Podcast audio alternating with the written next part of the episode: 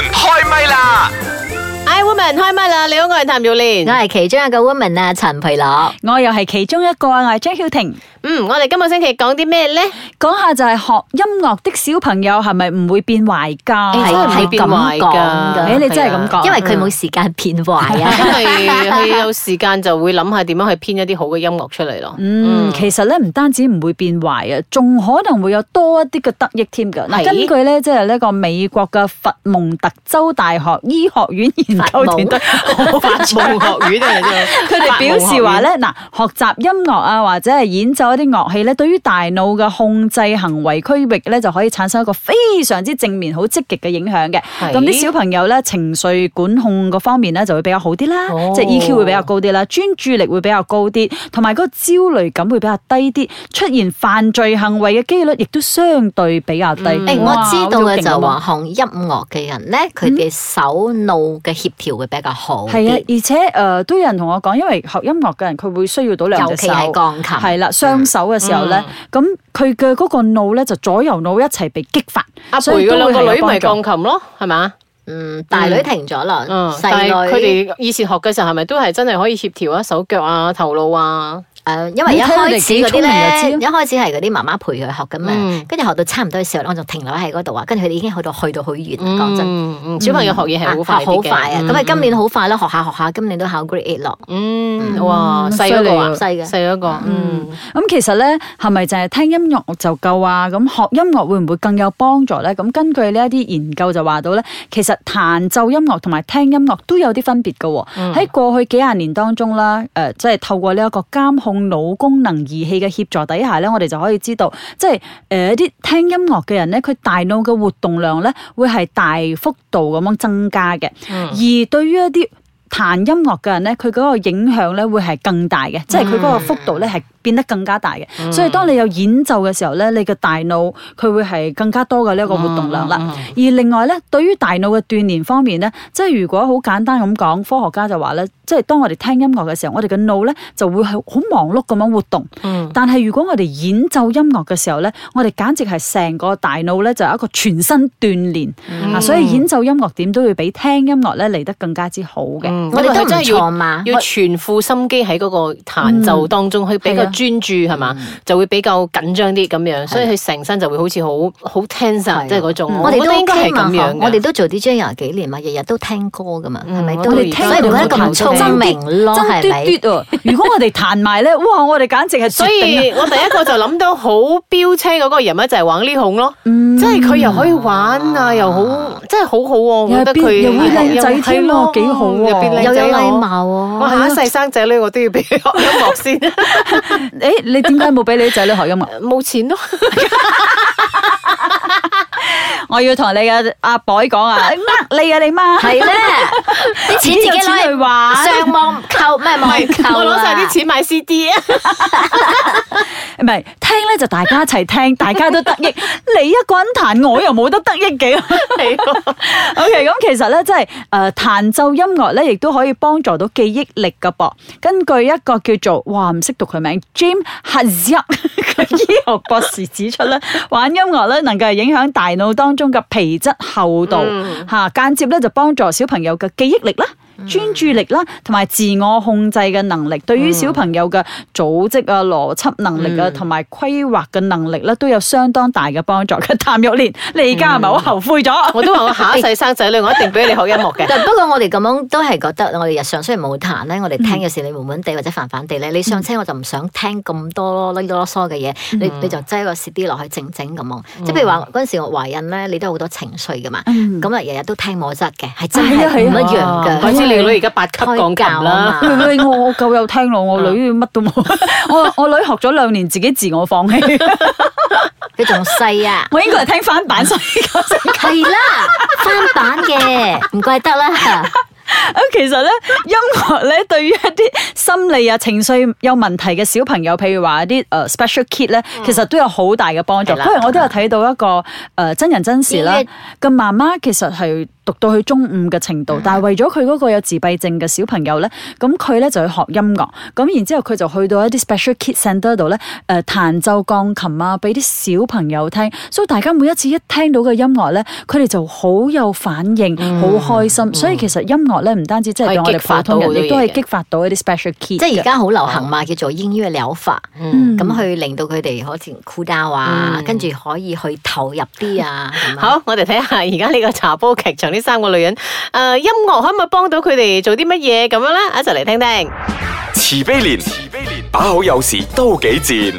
夏綠庭，夏綠庭，最冇記性錯唔定。優雅樂，優雅樂，淡淡定定有錢剩。茶煲劇場。在森林和原野是多麼的逍遙，親愛的朋友啊，你在上心啊麼？ Hello 婷，你唱歌我都真係幾五音不全噶咯。嗯，係噶，誒優雅樂啊，我自細就係咁噶啦。我咧好似同音樂我八字唔夾咁嘅，哆唻咪發提啦，唉咧我都搞唔掂啊呢啲。陰公咯，不能夠容易同音樂結合嘅感覺咧，真係好唔過癮呢。唉，我夠知啦，慈悲蓮，我都唔敢同人哋去卡拉 OK 㗎，好冇癮嘅。唉，都係怪啲屋企人咯，冇俾到我去學音樂。賴天賴地啦，你係你嘅資質問題啊唔嘛？係㗎，有學音樂咧，點都要幫到糾正少少㗎啦。喂，話是話啦，咁點解你屋企人咧唔俾你學咧？嗯，佢哋話喎，學音樂好容易學壞咯。人哋話學音樂嘅人先至冇咁容易學壞嘅喎。係咯，我爸話學音樂搞樂隊嘅人呢，生活就會立立亂，仲驚我好似你嗰個披頭四啊嘅保羅麥卡尼啊，你嗰個人呢，咁樣走去吸毒喎。嘿呀，呢啲係個人嘅行為嚟噶嘛，關咩事呢？梗有好多個毒友啊，唔係玩 band 噶啦，咪喺度吸到。哦係啦，喂，個人嘅行為啊，點可以要嗰啲搞音樂領域嘅人咧嚟食死貓嘅啫？我就話咧，你屋企人咧，梗係冇錢啦，唔想俾你學就真，你阿爸呃你啊！嗯茶煲劇場。哎，woman 開唛啦！你好，我係譚妙蓮。你好啊，我係陳培 樂。你好，我係張曉 婷。誒、嗯呃聽咗陳寶琪唱啦，大家都知啦，係嘛？即係張雨婷，其實你本身唱歌都真係五音不全 㗎，係咪？人講過你真係五音不全㗎。我真係冇乜機會同佢去卡拉 OK 講真，我又唔知啦。 我真係嘅唱首嚟聽下，吓。唱首嚟哆聽唻咪發嗦啦 T 都，佢哋講個 T 已經開始走， 下。啊，T 啊！哦我 OK，去唔到，但我唔係知點解誒。因為做我哋呢一行，其實有錄廣告，有時都會唱一兩句㗎嘛。但係嗰啲唱歌，有時我聽到你唱都 OK 㗎。我唱唔到噶，我有試過咧，有一個人叫我做樹奶爸，當其時我就同洪秀晴一齊，我哋兩條友都係音樂白痴嚟冇節奏感啊嘅，你係哦冇節奏感，我唔知幾時入冇理由，嗯佢係學鋼琴噶。 吓，哇！咁佢真係好失敗，我係啊以冇前學學過，鋼琴㗎。我冇學過，咁我咁樣嘅表現 可以接受。佢同我兩個一齊抹汗咯，兩個哎呀得唔得？咁誒、呃、結果咧，我之後有問嗰個 producer，我講誒點樣啊？我哋正話錄嗰只 O 唔 OK 啊？唔 OK 我再嚟㗎，因為我知道自己嘅資質有幾差。點、知佢講我 OK 嘅，我會攞我嘅音樂嚟就你。咁三個入邊，即係我哋呢班入邊咧，譚聯蘇花係唱得最好㗎。我其實唔理自己唱唔得好唔好嘅，我冇理自己唱得好唔好嘅，你係係真係唱得好嘅，你記唔記得你嗰首廣告歌咧？係話係紅咗好多年噶嘛？哎哎廣告歌啊佢有一次咧，我哋以前一齊做 DJ 嘅時候咧，佢喺一個表演入邊唱《婦女新知》啊，幾百位有哦五位佢係嗰陣我到而家仲印象深刻㗎，係啊，嗯我係冇可能㗎喺音樂呢一方面。多多謝你哋 啊！你真係我嘅好朋友啊！好啦，而家快問快答先啦吓，誒，你哋中意音樂㗎嘛？中意音樂嘅，中意。你中意聽定玩音樂咧？其實有冇想玩音樂或者係一個遺憾咧？我我。有學過吉他噶嘛，誒，結果點樣啊？學 classic 噶啦。啊啊，而家仲識冇？啊，唔係好識啦其實有遺憾嘅我係學真係嘅好短時間。我本來係嗰陣時，我已經出嚟翻工咗，即係未入電台之前咧，我有去啊嗯想去學學過嗰個鋼琴哦嘅，但一落去嘅時候咧，睇到啲小朋友叮叮叮叮，跟住我就退咗出嚟。我覺得打鼓好型啊即！係我同另外一個誒以前其實我好想學鋼琴，琴嗯噶，學結果屋企就係咁呃下呃下，嗯咁就冇學到嘅，而都家係遺咯，而憾家嚟嘅。可以，而家學咯而家學啦。哇！而家真係學到我老我陪我女去學嘅時候咧，我發覺咩手指嚟嘅，根本係冇可能嗯嘅，所以我覺得係不可能啦。呢個係一個到問現題在 咯，即係譬如話誒，以前都好想哇，屋企有個鋼琴都好，咁啊而家屋企有鋼琴俾小朋友學，又唔見我去學，即係嗰種咯。根本個手指好似笨拙到咧， 因即為係你冇俾錢就肯定唔會學 嘅，要俾錢你就我會學我嘅。女有時教我彈啊，教到佢都自己， 嘿媽咪，即係嗰種啊。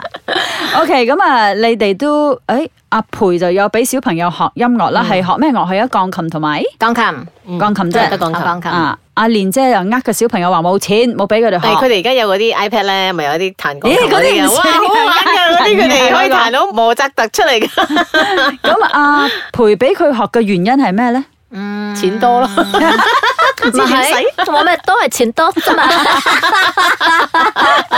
嗰陣時都係有諗到誒，因為你玩音樂都係其中一個好好係啦 release 你斯文嘅啦 stress 同埋 stress 嗯嘅一個方法所以 嚟你嘅。睇人哋嘅女好斯文係啊嘅，你睇我哋好斯文啲㗎女。唔係，佢唔會斯文。即係都有諗到啦。如果女仔第日萬一即係佢嘅學習能力唔係咁好嘅時候咧，可能誒樂器都可以幫助成為佢嘅一個求生嗯嘅其中一個工具咯。嗯，唔揾係求錢嘅生啦，工具揾錢揾或者錢係揾錢係啊咯教可以有教啲立足鋼琴嘅啊喺社會立足嘅一個地位咯。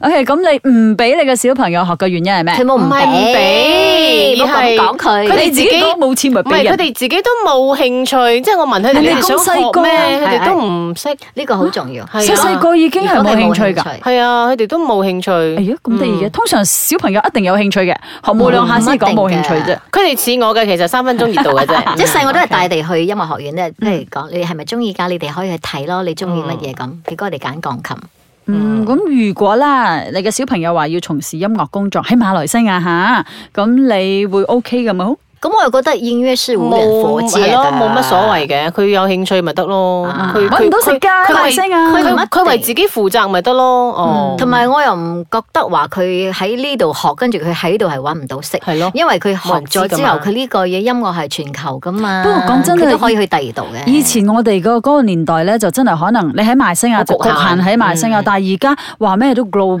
係啦 globalize 係啦嗯啦，所以好容易係傳送去外國嘅啫。所以喜歡音樂嘅朋友就繼續啦，咁繼續你嘅理想啲爸爸媽媽咧，亦都可以係即係引導啲小朋友，因為其實好似我大女咁樣，當初我都係講話誒 OK 啦，睇下佢中唔中意。所以佢講佢要學鋼琴，學咗兩年之後，佢講哦我唔要啦，咁我都覺得誒 OK 喎，因為達到我一個目的，因為我都知道彈鋼琴咧可以係刺激到佢嘅誒左右腦，所以誒都刺激咗少少啦，咁就算啦，就當係達到咗目的，咁我就 OK 啦。所以誒、呃如果你真係好中意音樂嘅小朋友咧，咁就真係繼續堅持努力啦。